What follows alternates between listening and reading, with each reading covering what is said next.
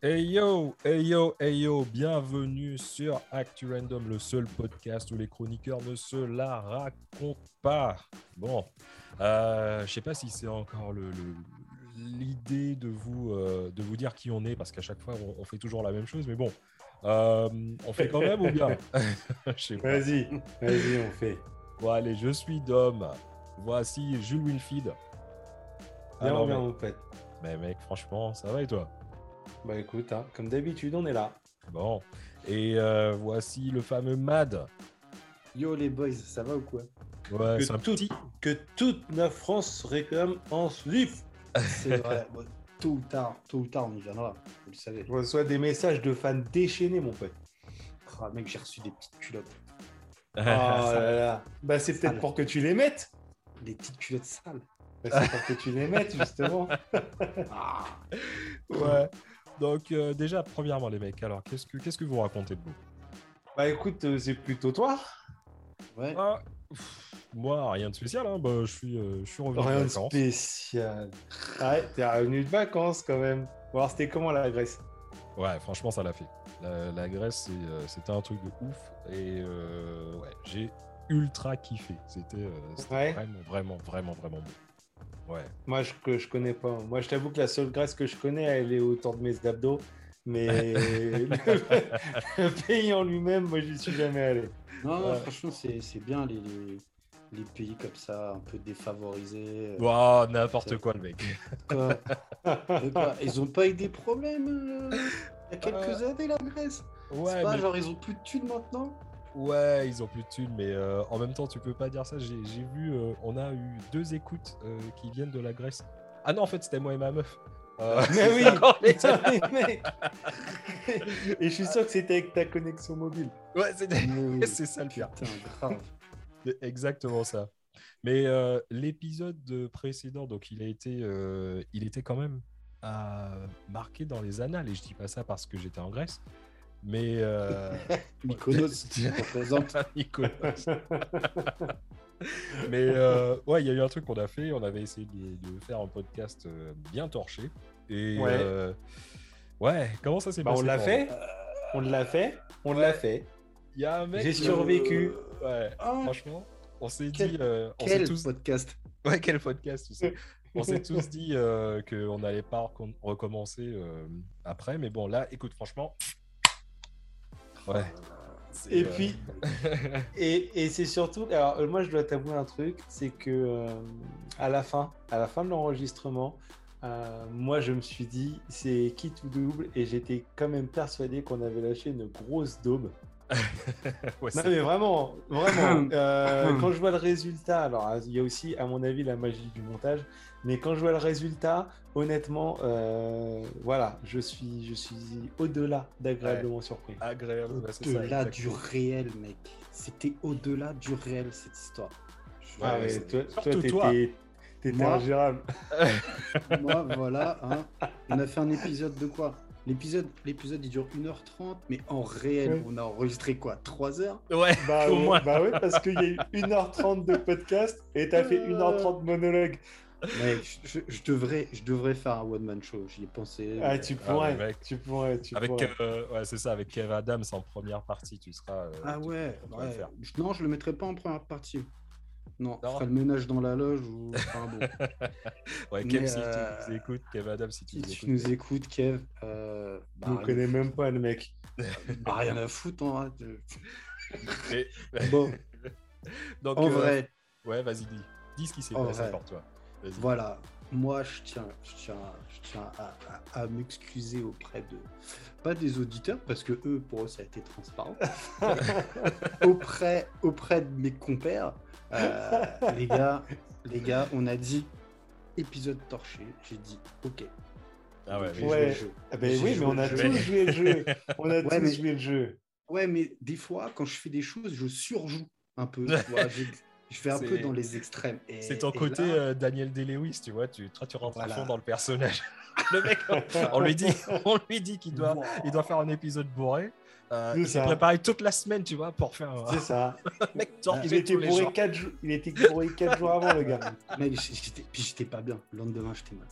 J'étais mal ouf. Ouais, non, ouais. Bah, l'épisode, en fait, clairement, euh, clairement, l'épisode, euh, il s'est terminé pour moi sur un trou noir. Ah ouais, carrément, quoi. Carrément. Tiens, regarde, c'est marrant parce que quand tu parles, quand tu parles de trou noir, tu vois, ça me fait Ouais. penser à un truc. Hein? C'est quoi ça? Qu'est-ce qu'il nous fait? Frontière de l'infini, vers laquelle voyage notre vaisseau spatial. Ah Oh, mais arrête, euh.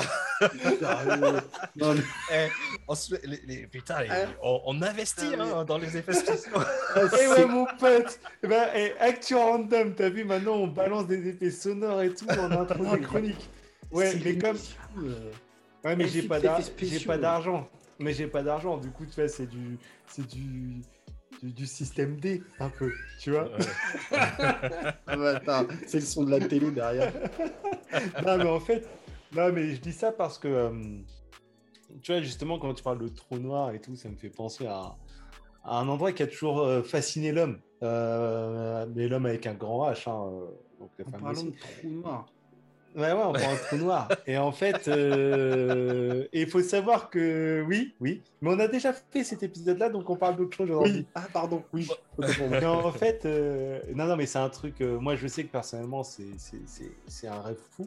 Et en fait, euh, c'est même quelque chose euh, qui a été à l'origine d'une des compétitions les plus épiques de l'histoire, à savoir la fameuse compétition qu'on a appelée la course à l'espace. Ouais, ouais. Voilà. Ouais. Donc en fait, c'est une compétition qui a duré de 1957 à 1975. Ah ouais. Hmm. Ouais, genre, euh, genre euh, qui va être le premier en fait quoi. Ouais, voilà, c'est ça. C'est ça. Euh, en fait, pour, pour mettre un peu le contexte, à, à la fin de la, seconde- de la Seconde Guerre mondiale, Ouais. l'US, l'URSS, ouais, excuse-moi. Oh, papa, ouais, le mec, je- il- je- Euh, USSR. Laisse-moi poser mon verre de vin.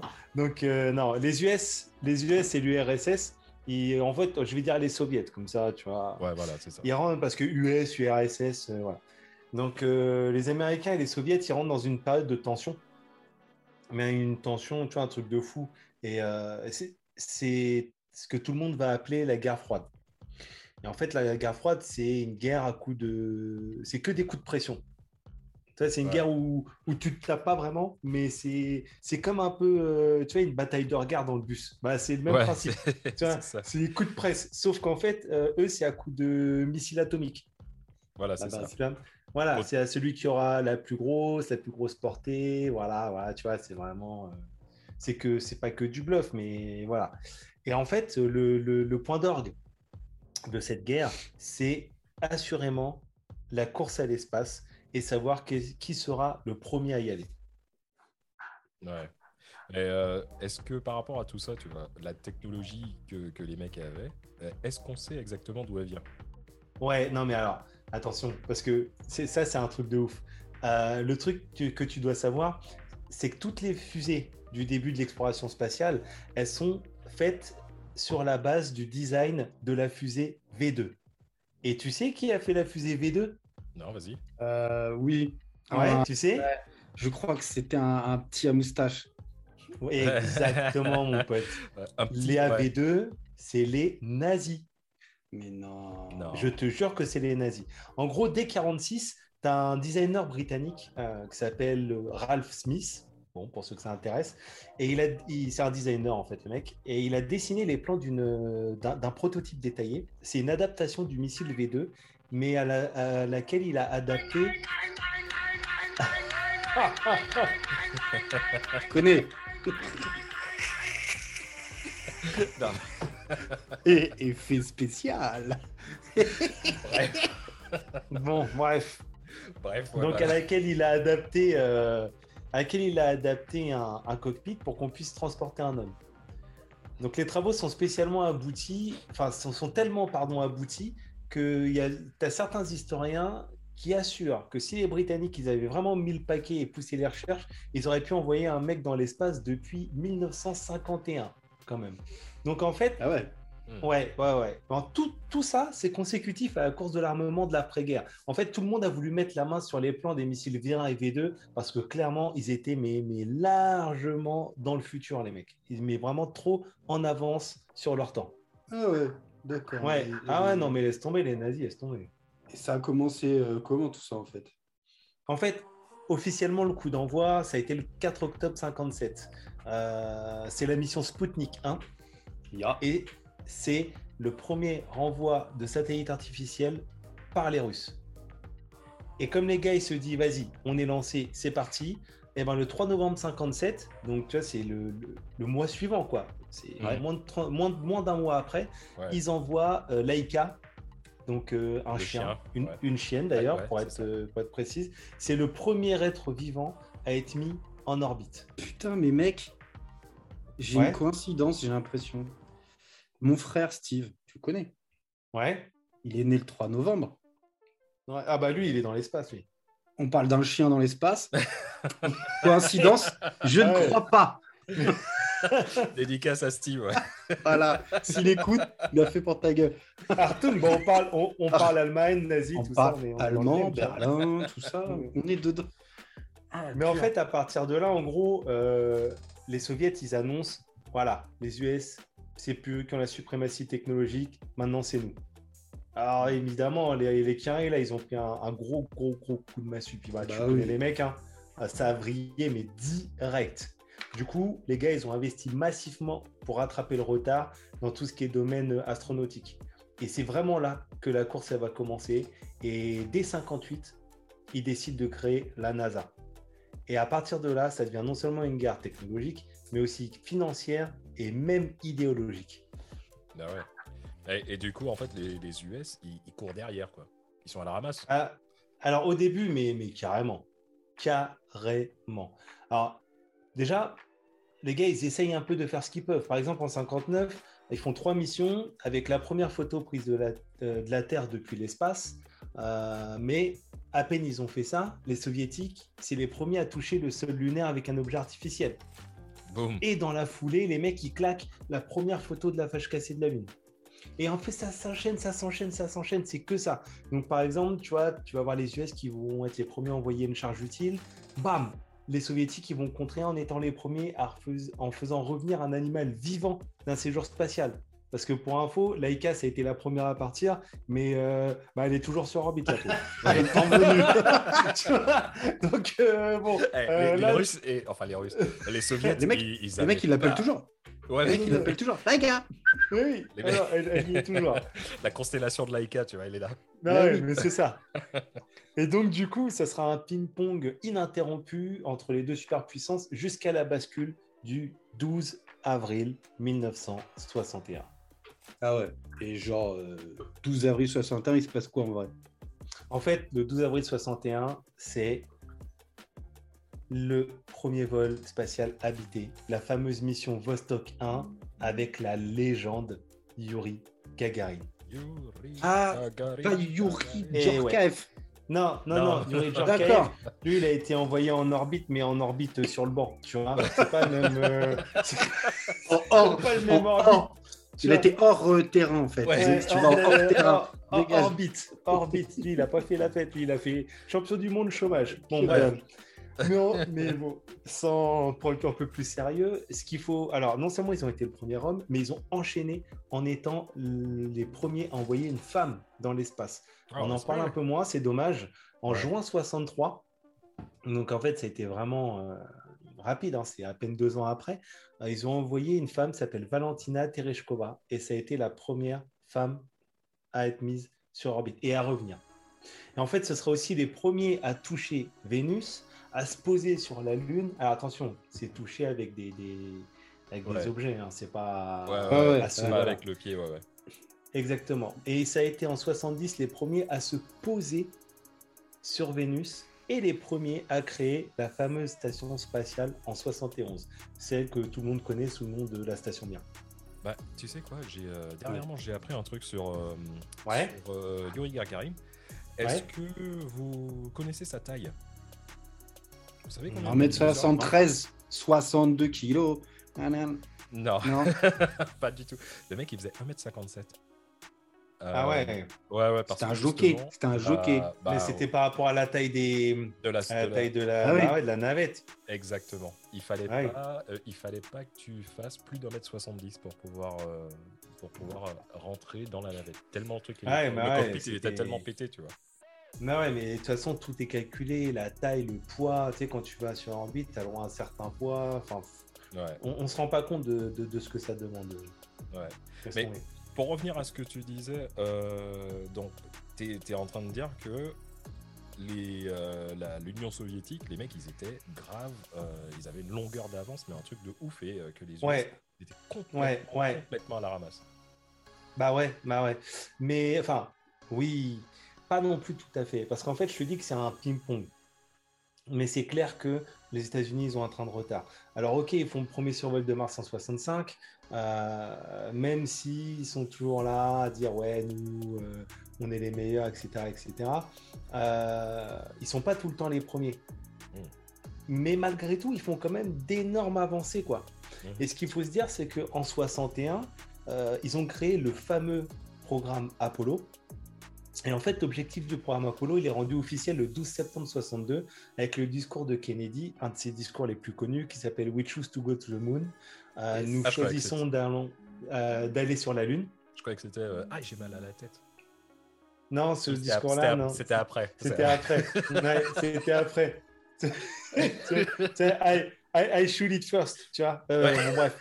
Ah ouais. Et, Ouais. et du coup, euh, et dans ce discours-là, il annonce qu'ils enverront un homme sur la Lune dans la décennie.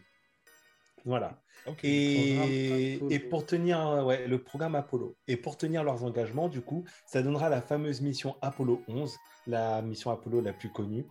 Euh, même si c'est la 13 qui a fait l'objet d'un film avec Tom Hanks, mais en fait c'est la 11 la plus connue, parce que cet équipage est parti le 11 juillet 69, euh, avec... Ah, excuse-moi, il est parti en juillet 69, juillet 69, et son équipage, alors quand je vais dire les noms, tu vas citer direct, Michael Collins, Buzz Aldrin, et surtout Neil Armstrong. Neil Armstrong, le. Le fameux chanteur. Mais oui, c'est ça Hein, Non, il était cycliste aussi à un moment, non? Mais ils ont fait Ouais, aussi. mais, mais il a tout fait Il a tout fait, il a tout fait, le mec Ils ont aussi fait une série de films euh, sur la mission Apollo Creed. Oui, oui. Ouais, non, non, non. Merci, ouais, ouais. C'est Bon, merci. Ouais, bref. Tu devais pas boire aujourd'hui, toi, normalement. Ça, ça, J'ai ça, pas- ça, Les gars, j'ai même pas bu, c'est ça le pire. Et d'ailleurs, tu sais, Buzz Aldrin, euh, tu sais que c'est euh, lui qui est plus ou moins le. le- C'est par rapport à lui qu'ils ont fait Buzz Lightyear de, de Toy Bah, c'est lui Oui. qui a dit vers l'infini et au-delà. Oui, oui. Ouais, le Buzz Leclerc, je savais qu'il était inspiré de Buzz Aldrin. Exactement. Ouais. Et en fait, euh, Neil Armstrong, bah, c'est lui qui va te dire une des phrases les plus connues de, de tous les temps, le fameux un petit pas pour l'homme et un grand pas pour l'humanité. Yes. Et d'ailleurs, il y a une petite anecdote qui est amusante là-dessus, c'est que en fait, avec la friture, la transmission, elle a mal été comprise. Et à son retour, Armstrong, d'ailleurs, il l'a confirmé. En fait, il a dit c'est un petit pas pour un homme, un grand pas pour l'humanité. Alors, Ah. c'est pas une grosse Ouais. différence, mais c'est pas ce qu'il a dit. Mais en fait, le problème, c'est que comme la NASA avait déjà communiqué euh, sur la première version, bah du coup, c'est la première version qui va rester euh, à la postérité. hein. Bah, Bah, propagande, quand tu nous tiens. mais oui, la propagande. Et en fait, c'est vraiment à partir de cet événement que là, par contre, les USA, ils ont pris un ascendant. Euh, puis alors, derrière, attention, ils enchaînent. hein. Euh, exploration de Mars, exploration de Jupiter, exploration de Mercure. Donc, pam, pam, pam. Enchaînement de ouf, quoi. Ah ouais, ah ouais, Euh, ouais, ouais, à partir là- de 69, euh, il, il plie le game, quoi. Ah, mais du coup, là, en fait, tu dis. euh, Enfin, du coup, ça se termine en 69 parce que tard, tu parlais de 75. Ouais, ouais. En fait, en fait euh, en 69, il pète le game. Ouais. Mais si tu veux, tu connais les Russes, les Russes, ils lâchent pas l'affaire. Donc, euh, même s'ils arriveront jamais à combler leur retard, ils vont décider de, ils vont continuer, continuer, continuer. Mais ce qu'il faut pas oublier, c'est que la donnée la plus importante du voyage spatial, c'est clairement la thune. Ouais. Et cette guerre spatiale, euh, elle est peut-être et peut-être même avant tout une guerre économique. Parce qu'aller dans l'espace, ça coûte extrêmement cher. Et avec les difficultés économiques et sociales des deux, des deux pays, euh, progressivement, ils commencent à lever le pied. Tu vois, ça y est, ils ont un peu chacun atteint leurs objectifs. Et en fait, en juillet 75, on assiste pour la première fois à un programme commun entre les deux superpuissances. Et donc, c'est le fait qu'ils aient un programme commun qui va officiellement annoncer la fin de la guerre, donc en juillet 75. D'accord. Alors, la guerre de l'espace, hein. Je parle pas de la guerre froide. Ouais, pas de la guerre froide, voilà, la guerre de l'espace. Mmh, euh, mmh, mmh. Ok, je comprends le, le, truc des dates, euh, mais il n'y a pas eu d'autres trucs après? Bah si, justement, parce que la guerre de l'espace s'arrête, mais pas la guerre froide. Donc en fait, le truc, c'est que tu connais les ricains.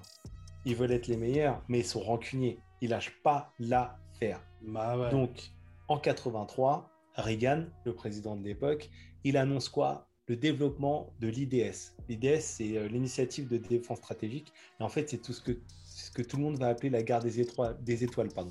Tu sais, c'est le fameux bouclier anti-missile, le bouclier spatial. ouais.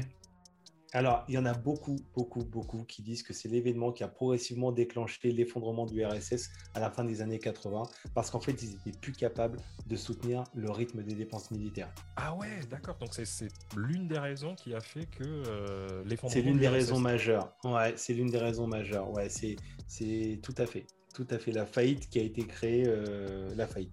Ouais, donc d'accord. À, ce moment, on peut carrément dire que euh, les US, ils ont démonté tout le monde. Ils ont gagné le combat. Boum. Ah mais KO. Ils ont gagné par KO. En fait, déjà, enfin, ce qu'on peut comprendre de, de, de, ce qui s'est passé, c'est que clairement, l'ensemble de la stratégie américaine a été basée sur le fait de ruiner l'URSS. Tu vois, la guerre froide, eux, c'était ça leur but. Parce que quand ton pays les ruiné, tu peux plus rien faire. Et forcément, l'URSS était une union. Et donc, eux, ils voulaient absolument qu'elle s'effondre. Ouais. Et en gros, le fait d'avoir perdu cette guerre, euh, comment dire, d'avoir perdu la guerre euh, spatiale. Hein. Et en fait, c'est sûrement ce qui, ce qui leur a fait le plus mal à l'URSS. Euh, alors bien sûr, attention, on ne peut pas résumer la guerre froide à ce seul élément. Il y a eu les crises des missiles de Cuba, il y a eu tout un tas de trucs, mais c'est pas pour rien qu'on dit que l'argent c'est le nerf de la guerre. Donc en fait, quand tu es ruiné, que tu n'as même pas le facteur idéologique et psychologique de la victoire, bah là du coup ça commence à devenir compliqué quoi. Carrément. Après, même si on en parle moins, faut pas oublier que les, USA, ils ont quand même laissé pas mal de plumes. Et en fait, c'est pour ça que le programme il a été mis de côté, parce que stratégiquement, à l'époque, la Lune, c'était useless. Quoi. Euh, clairement, il n'y avait aucun intérêt, tu ramenais des cailloux, euh, voilà. Mais bon, comme on dit, voilà, comme c'est l'histoire, comme c'est le, les vainqueurs qui écrivent l'histoire, les États-Unis vont dire qu'on n'y va pas parce que voilà. Ok, D'accord, mais alors du coup, euh, par les US et, l'URSS, les autres nations là-dedans. Euh... Bah, c'est quoi en fait les mecs? Bah, En fait, déjà, ce qu'il faut, ce qu'il faut comprendre, c'est qu'à la fin de. À la sortie de, la Seconde Guerre mondiale, la plupart des mmh. pays sont quand même pas mal ruinés. Euh, ou alors, ils n'ont pas soit les moyens technologiques, euh, soit les moyens financiers, soit les moyens humains hein, de, de, rentrer dans la course, ou même ne sont pas forcément ni envie ni intérêt à y rentrer. Ouais, c'est ça. voilà. Mais par contre, ça les empêchera pas de, de, faire leur vie de leur côté, tu vois. Par exemple, en 61, as la France a créé le CES, le Centre national d'études en fait spatiales. Euh, et, ça, et elle lance son premier satellite en 65, complètement dépendant de cette guerre. Elle fait son truc, boum, 65, elle balance son satellite. Et en 73, elle crée le programme Ariane en 75, c'est là carrément l'agence spatiale européenne avec le programme Ariane Espace. Mais en fait, Ariane Espace, eux, c'est pas trop aller sur la Lune, machin. Eux, c'est vraiment plus euh, tourner sur les satellites et la, télécommunication. Et au final, c'est bien joué, c'est bien vu, parce qu'au final, euh, depuis 96, les mecs, ils sont leaders dans le domaine. Ah ouais Ah bah ouais, Mais oui. Donc en fait, ils ont fait leur truc tranquille, mais aujourd'hui, ils pèsent à mort dans le game, quoi. Et euh, sinon, après, bon, bah, tu as d'autres pays. Hein. Tu as la Chine, la Chine qui envoie des satellites euh, quand même depuis 70. Et ce qu'il faut savoir, c'est que la Chine, c'est quand même le troisième pays à avoir envoyé un homme dans l'espace. D'accord. Ouais. Et aujourd'hui, bon, bah, aujourd'hui, tu en as tout un tas d'autres. Hein. Tu as l'Inde, tu as le Brésil, euh, tu as, comment dire, as certains pays aussi, euh, genre des intérêts du côté de l'Arabie Saoudite, etc.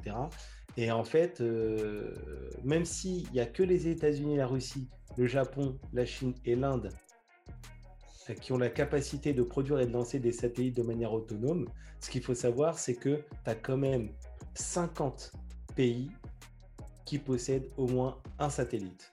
Alors bien sûr, ils ont leurs moyens autonomes, la France aussi, hein, évidemment. D'accord. Ah, c'est super intéressant ce truc. Ça- Ouais, bah voilà.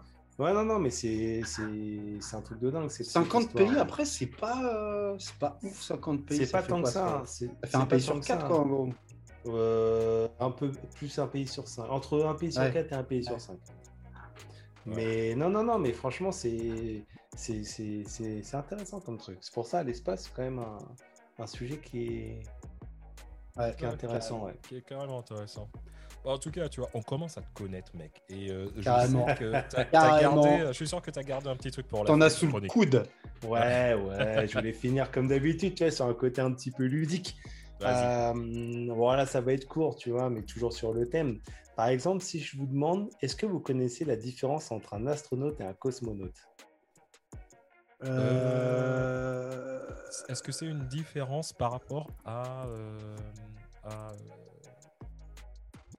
Astronaute, astronaute cosmonaute. Cosmonaute. Est-ce que ce serait peut-être une différence à par- ta, ta- ta- ta- ta distance en atmosphère, dans l'atmosphère ouais. Euh, Moi, je dirais, après, j'en sais rien du tout, donc du coup, je vais te donner une réponse que je viens d'inventer. pour On a peut-être- cherché sur Wikipédia. je. Non, du tout, du tout. Regarde, tu as bien mes mains.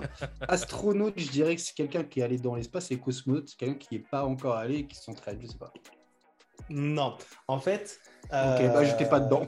Non, pas vraiment, pas vraiment. Mais Ouais. alors, Dom, Dom euh, moi aussi j'avais pensé à ça au tout début. Ouais. Mais en fait, euh, c'est une question de, de- de nationalité. Ah, Ah ouais. Ouais, Ah, ok, ouais. c'est- ouais. la même chose en fait. C'est la même chose. En fait, ce qui tue- alors note, bon bah voilà, hein. mais euh, en gros les Américains, eux, ils ont décidé d'utiliser euh, le mot grec astron, qui veut dire étoile, et donc Ouais. note, tu vois, pour faire astronaute. Et les, les Russes, eux, ils ont voulu utiliser le mot cosmos, qui, dé- qui désigne l'univers, et avec le préfixe, euh, le suffixe, pardon, note. Alors forcément, après, c'est une histoire de... C'est une guerre d'ego, hein, euh, parce que juste les mecs, euh, tu vois, ils pouvaient pas avoir le même nom, mais en fait, c'est Ouais. le même mec. Tu vois? Et Donc ça n'a rien à même- voir avec euh, la cosmo-énergie. euh, Non, non, Rien non, de. Senseiya. Les Non, non, non. Seiya, tout. Non, Ah non, non, ouais. ça n'a rien à voir. Non, non, c'est pas les de Ah, mais Pégase, limite, il y avait même une guerre entre, entre les appellations, en fait. Mais oui, mais c'est ça, c'est ça. Et alors, du coup, j'ai deux, trois questions derrière parce que toujours sur le même, euh, sur le même délire. Est-ce que tu sais comment on appelle donc un voyageur de l'espace européen? Ben, Européen. un- Mhm. Je dirais que c'est un, un astronaute, ouais. Non.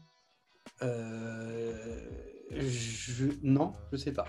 Bah, ils ont toujours gardé le même délire. hein. C'est chacun son. Il y a limite, il y a un copyright sur le blaze, donc du coup, ils ont leur blaze. Et en Europe, les membres d'équipage européen, ce sont des spationautes. Oh Mais là oui, en plus, je le savais. Putain, je suis un bah con, oui. je le savais. Voilà. Ah oui. Et, et donc, en fait, euh, donc, tu en as, t'en as d'autres. Tu as donc euh, le chinois. Le chinois qui va être appelé le taïkonaute. Parce Ça, par que contre, ça, taï- c'est quoi ça le Taïko, c'est un nom de chien. C'est un nom de Bah chien. non, en c'est fait, euh, c'est Taikong. Taikong. Ah, il envoie des Thaïlandais. si- voilà. Non, non, non, non. Ah. C'est des... Ça veut dire cosmos. En- Notsuko en- Notsuko Taikong. Tai... Taïkonautes, en fait. Voilà, Et sûr. enfin, euh, les Indiens, c'est les Gaganotes. Parce que Gagan, Ah. Gagan, ça signifie ciel en, en hindi, quoi. En hindou. Oh là là. Oh là là Voilà. là là là. Tout Voilà un peu. Voilà, voilà le, le- le truc, quoi. Ouais, moi je suis co- cosmonaute. Non, moi je suis spationaute. Non, non, non. Bah ouais, d'accord. Enfin bon, moi tu vois, j'ai capté le concept, hein, tout ça, course à l'espace, euh, ok, tout. Armstrong, il pose un pied sur la Lune, nanana. Mais en vrai, t'as des preuves. Tu- tu Bah, quoi bah, bah, bah, Attention, voilà. je, je vois, je vois déjà où il veut venir. Parce que moi, en vrai, tu vois, j'ai vu l'épisode de Rick et Morty, l'épisode final de la saison 3. Celui où euh, Rick il se bat contre, euh, Attends, contre Obama. Attends, je fais- attends, attends, Oui, attends. Le mec, le mec, attends, on, on vient de faire une chronique super sérieuse euh, Ouais. et là Et en lui, train de Rick, Rick et et- Morty. C'est quoi tes sources Bah, Rick et. Morty.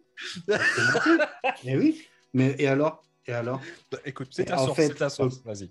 Donc, il se bat contre le président américain de l'époque, qui était Obama. Et euh, à un moment, il se retrouve dans les étages inférieurs de la Maison-Blanche. Et euh, il se retrouve dans le décor, en fait, qui aurait servi à, à Neil Armstrong et, et, toute sa bande-là à faire style, ils sont allés sur la Lune. Hein, parce que, non, mais parce que, attends. vrai, Attends. Ouais. Parce que là, tu dis, est-ce qu'on est allé sur la Lune? Mais Ouais. parce que toi, tu crois toujours que la Lune existe. Non.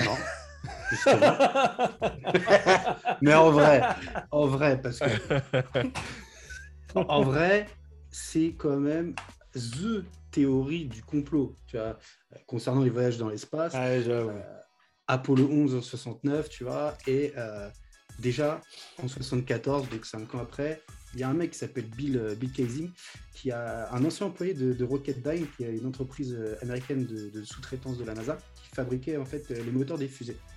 Et euh, il exprime ses premiers doutes dans un livre, attention en anglais dans le texte, We never went to the moon, America's 30 billion dollar swindle. Ce qui veut dire en français, nous ne sommes jamais allés sur la Lune, une escroquerie américaine de 30 milliards de dollars. Et euh, pour lui, pour lui, c'est sûr. C'est sûr, la NASA en fait a disposé pas euh, à l'époque de l'expertise technique suffisante pour mener à bien en fait une, telle entreprise, tu vois. Et euh, elle a donc euh, travaillé de pair avec la DIA, Defense Intelligence Agency, pour monter un canular. Donc ça, c'est d'après lui. hein. Je sais pas, Ouah, je ne prends pas position. Non, ouais, mais bon, ça va loin. Vas-y. Mais euh, du coup, la concurrence exacerbée euh, avec les soviétiques dans la course à l'espace. En fait, ça justifierait euh, d'avoir vu une grosse carotte au monde entier, en fait, pour faire style on est allé sur la Lune. Voilà, fin du game, rideau, on n'en parle plus, tu vois. Ouais. Et en fait, lui, il a relevé, et c'est pas le seul, hein, ça a été un des premiers, mais il a relevé des anomalies sur les clichés. C'est les clichés où on voit Neil Armstrong sur la Lune Ouais. j'ai re-regardé ces clichés aujourd'hui, tu vois, histoire de me, de me faire ma propre idée. Euh, pas d'étoile. Aucune étoile sur le cliché. Rien du tout. C'est euh, fond noir, tu vois. Euh, un drapeau qui flotte. Donc, euh, quand tu sais qu'il n'y a pas d'air sur l'astre lunaire, bon. Euh, L'alunissage, parce que tu sais, atterrissage sur la Terre, C'est alunissage sur la Lune. l'alunissage, l'atterrissage. Ah. Ok. On est d'accord Qui n'a pas formé de cratère du tout. tu vois. Et euh, en fait, un truc bien spécifique en fait qui, qui pourrait du coup euh, euh, dire que cette théorie elle est plausible, c'est euh, les fameuses ceintures de Van Allen. Tu vois. Euh, les ceintures de Van Allen, je vais te faire très court parce que c'est c'est un, un terme scientifique quand même assez compliqué à, à expliquer. Euh, Et comme un- tu sais, comme on n'a pas le niveau. euh, Ouais, comme- voilà, Comme on ça. est un peu. Non. Euh, Il demande même t'es pas, tu vois, il- je vais faire simple, tu vois. Il, il demande même pas si on sait. euh, non, vous savez pas. Je vais faire court parce que déjà, déjà je, je suis le seul de nous trois à avoir un bac S déjà. Donc, Non, j'en ai un aussi, j'en ai T'es un le aussi. seul à avoir un bac S ou t'es le seul à en avoir pas, c'est un. Moi, je l'ai passé. Ah voilà, tu veux, tu veux Voilà. Allons-y. Non, mais en fait, euh, pour faire euh, simple, parce qu'on a aussi des auditeurs qui pas forcément fait de la physique ou euh, dans leur vie, euh, c'est des ceintures de radiation, en fait, d'accord Radiation intérieure et extérieure. Donc, elles sont situées entre 600, euh, 700 km et euh, mi- euh, 10 000 km autour de, de- la Terre. À savoir que la Lune, elle se situe beaucoup plus loin, elle se situe à 385 000 km. D'accord Euh, donc, en fait, elles ont été découvertes par Sputnik 2 en 57 et elles ont été décrites par, euh, euh, James Van Allen en 58, justement. Et euh, les théoristes du complot estiment que la technologie de 69, en fait, elle permettait pas de traverser cette ceinture de radiation. Et que, en fait, si tu veux, quand tu passes cette ceinture, tu es exposé à, en fait, des, millions de rad. C'est l'ancienne, c'est l'ancienne unité de mesure, en fait, des, euh, des radiations. Ce qu'on appelle, du coup, rad, c'est Radiation euh, Absorbed Dose, qui a été remplacé par le grey, euh, dont on peut apercevoir un peu euh, 50 nuances, tu vois. Merci pour le jeu de mots. Je fais ce que je veux.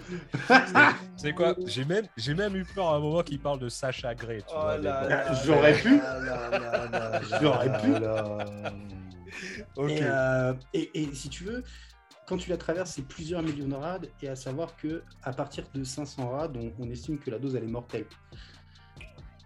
Ouais, mais Alors. c'est un petit peu, c'est un peu gros quand même. hein. Ouais. Vas-y, vas-y. Alors, alors moi j'aurais juste deux trucs à dire là-dessus. Euh, moi je, je- voilà, je donne pas mon avis personnel, donc euh, je dis pas que euh, c'est un complot ou pas. Peu, enfin voilà, c'est- c'est pas c'est pas le sujet. Euh, mais moi j'ai entendu un autre truc. Euh, déjà il y a deux choses. Première chose, si jamais c'était une arnaque, c'est quand même peut-être la plus grosse arnaque de tous les temps. Je veux dire, là, les mecs, quand même, ils ont fait s'effondrer un pays euh, Mais- sur, mec, une- sur euh, une mec, intox. Mec, Euh, les attends, ma- euh, les la Bible, la Bible. Ah, ah, oh non Ah non, on a dit Arrête, on parlait pas. on. Ah, merde, merde. Mais bon, Non, mais mais- bon, là c'est fort. Et en fait, le truc, alors, parce que du coup, par rapport à ce que j'ai entendu un peu, cette, théorie, j'ai entendu par rapport aux clichés.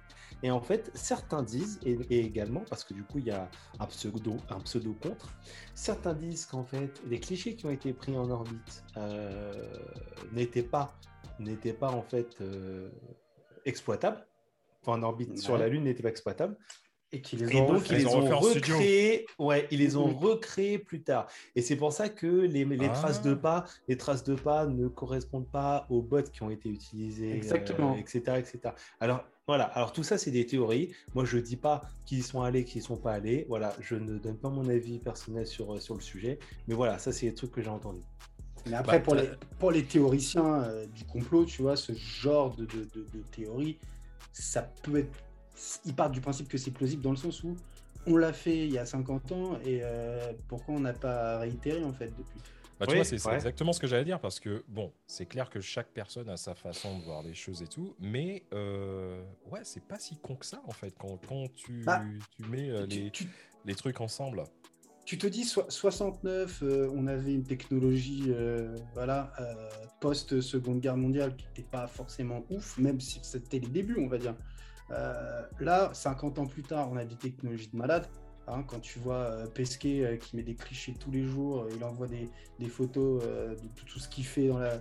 Enfin, ça n'a plus rien à voir. Les mecs, ils sont combien en fait dans la station là? Mais c'est peut-être pour ça qu'en fait la théorie elle marche si bien, c'est parce que ça fait, ça pose la question, ça fait réfléchir et que quelque part, qu'elle soit vraie ou qu'elle soit fausse, c'est pas délirant, tu vois. C'est ça. Et puis en même temps, comment tu peux nier euh, ce, ce genre de truc euh, en tant que. Enfin, comment tu peux prouver, pardon. Euh, Bah voilà. Voilà, c'est ça le délire. Euh, les, mecs qui sont dans les théories du complot comme ça, tu vois, euh, t'as beau leur. C'est c'est du pain béni pour eux, quel que soit le truc. Parce que le, premier truc qu'ils vont te dire, c'est Ouais, mais il n'y a pas de preuve. Ouais. C'est ça. Ça pourrait être un sujet intéressant, ça. Ah, les mais carrément. complotistes et tout. Euh, Ouais, faudrait qu'on y réfléchisse. Pas faux. Ouais. Mais tu vois, tu vois euh, ça, ça potentiellement, on va dire que ça pourrait être une théorie plausible, mais des, des théories concernant tout ce qui est euh, tout les- l'espace, euh, il y en a des complètement what the fuck, mon pote. Des trucs de, de ouf. Ouais. Tu vois, comme disait, comme disait Jules tout à l'heure, en fait, les British étaient ultra avancés technologiquement, mais avant eux, il y avait les nazis.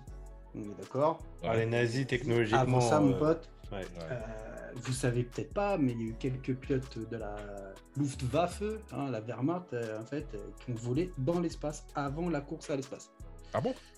Ouais, ouais, ouais. Et euh, il y, a, il y a une théorie en fait qui en découle, que je trouve géniale, c'est que euh, les nazis auraient construit une base sur la face cachée de la Lune en fait. Ouais. Et que depuis, ouais, ouais. Hitler, Hitler, il est là-bas avec ses potes, ça chill, et puis, euh, et puis c'est stylé, quoi. Euh, Non, en- sur la Lune. Hitler sur la Lune. Ouais, il est posé sur sur la, la lune. face il est posé. cachée de la Lune, exactement au même endroit euh, que euh, on a pu voir les Transformers qui étaient planqués aussi. Mais, les Chi- mais ils vont se faire pécho parce que les Chinois, ils y vont là. Ouais, j'ai vu ça. Ouais, on verra. hein. Non, imagine, c'est vrai, putain, ça race. Putain, ce serait ouf. Mais tu vois, il y a une autre théorie en fait qui s'appelle l'œil de Sauron. Et celle-ci, elle, est- elle me fait, moi, elle me fait marrer. Euh, Il y a euh, NGC 4151. Tu vois de quoi je parle? Tout à fait. Oh, ouais, la Tout base. à fait. Tout à fait. C'est une, euh, c'est une, une très très grande galaxie en fait qui est située à 62 millions d'années-lumière de la Terre. Bon, à savoir que la lumière parcourt 300 000 mètres secondes de mémoire. Tu fais le calcul, moi c'est beaucoup trop euh, compliqué. Et en raison de son apparence unique en fait, euh, cette galaxie, les, astronomes ou euh, les spationomes ou les cosmonomes, ce que tu veux, euh, l'appelle l'œil de Sauron. C'est une blague pour eux en fait, parce que ça a vraiment la, la même trêve. Bah, même de de, la, euh, du- de la garde des étoiles, n'importe quoi. Lord of the Ring. Du De, tout. de Lord of the Ring, du De Seigneur Lord of the Rings, tout à fait. Ouais. Et les théoriciens, en fait, euh, eux, en fait, ils trouvent pas ça drôle. Parce qu'ils affirment que la galaxie, c'est vraiment l'œil de Sauron. Et que. euh, D'accord. oui, mais oui, mais. On est dans la terre du milieu. tu- Ouais, ouais. Mais non, même pas, même pas, parce que leur idée, c'est que les actions de la trilogie du Seigneur des Anneaux, en fait, a vraiment eu lieu dans cette galaxie. Ah oui, la base, normal. Ouais, et que la Terre du Milieu, dont tu parlais, elle a été depuis longtemps détruite par un trou noir supermassif. Tu vois non mais mec, attends, le, le- le truc, euh, sans vouloir te couper, euh, j'ai euh, une collègue, elle va pas écouter le podcast parce qu'elle est, euh, parce qu'elle est anglaise, la meuf, euh, elle, a, euh, elle, a, elle a appris le, le langage elfique. C'est son truc, elle apprend le Mais langage mec, elfique. Mais c'est comme, c'est comme le, c'est comme le langage de, de Spock. Bah oui. Ouais, c'est ça, Euh, exactement. bah oui, Il y a des, il y a des académies, mon Il y a pote. des, ouais, ouais, Il y a des ça, académies, mais, mais officielles, euh, qui, qui te permettent justement d'apprendre. C'est quoi? C'est un, un, un clin. Non, attends, c'est quoi Oh, Je vais me faire euh, défoncer mec. par tous les fans de Star Trek. Je suis désolé. euh, Star Trek, c'est pas forcément ma cam. Mais Star Trek, c'est quoi? C'est un. Je me rappelle plus. C'est quoi son, son, son origine? C'est un vulcain. Vulcain, voilà. C'est le frère de- ouais. C'est le frère de Tilk dans la série euh, Stargate. Non, pas vraiment. Plus rien à voir. Non, mais Ah, mec, les Klingons, c'est des des cousins des Vulcains ou je sais plus quoi. un Enfin, truc bref. de ce style. Ou ouais. c'est le nom de, ou c'est le nom de sa langue, je crois, le Klingon il y a même. Ouais, Ouais, c'est peut-être ça. plus. Enfin bref, ok. Il y a Enfin, des y a- académies quoi.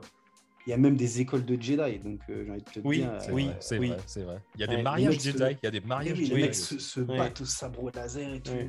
euh. Ouais. Bah, il y a- Non mais mec, il y a- il y, a même des mariages mixtes hein, maintenant, hein, donc. euh, oh non, eh, ouais, Non, non, eh, non, eh, non. on avait saute, dit, on saute, avait dit pas la couleur. Non non non. La ouais. fureur On avait dit non. On avait dit. oh, Tout eh, saute, tout saute.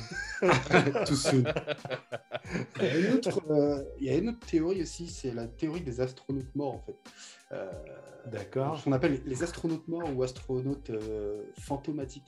Et cette théorie du complot, en fait, elle prétend que tous les, les enfin pas tous, mais une partie des cosmonautes soviétiques ont été euh, secrètement envoyés dans l'espace.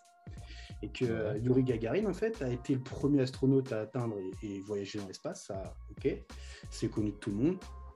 Mais que les théoriciens, ils pensent que le gouvernement soviétique, il a envoyé au, au moins, ils ont fait au moins deux vols spatiaux avant ça. Et l'idée, c'est que les soviétiques ont gardé ça secret parce que c'est des, des vols qui ont été soldés par un, un échec. Et en 72, il y a un, ing- un ingénieur de la NASA en fait, qui a étudié euh, cette probabilité. Il a découvert euh, des instantanés des, des premiers cosmonautes soviétiques. Et il y avait huit personnes sur la photo en fait, qui sont apparues de nulle part. Oh là Et là. en fait, on, on pense que ce sont les mêmes astronautes euh, C'est des morts. fantômes, quoi. Ouais, Parce ouais, que c'est bah, on n'a plus de traces de ces gens-là en fait après ça. D'accord. Mais euh, moi, je ne voulais pas vous parler parce que j'ai lu des théories comme quoi Obama venait de Pluton. Mais Ah, il c'est- vient même pas, même pas du Kenya. Là, Mais non, mais non, mais Pluton. Ob- Non, Obama, Obama, c'est pas un reptilien. c'est pour moi, Aussi, ouais.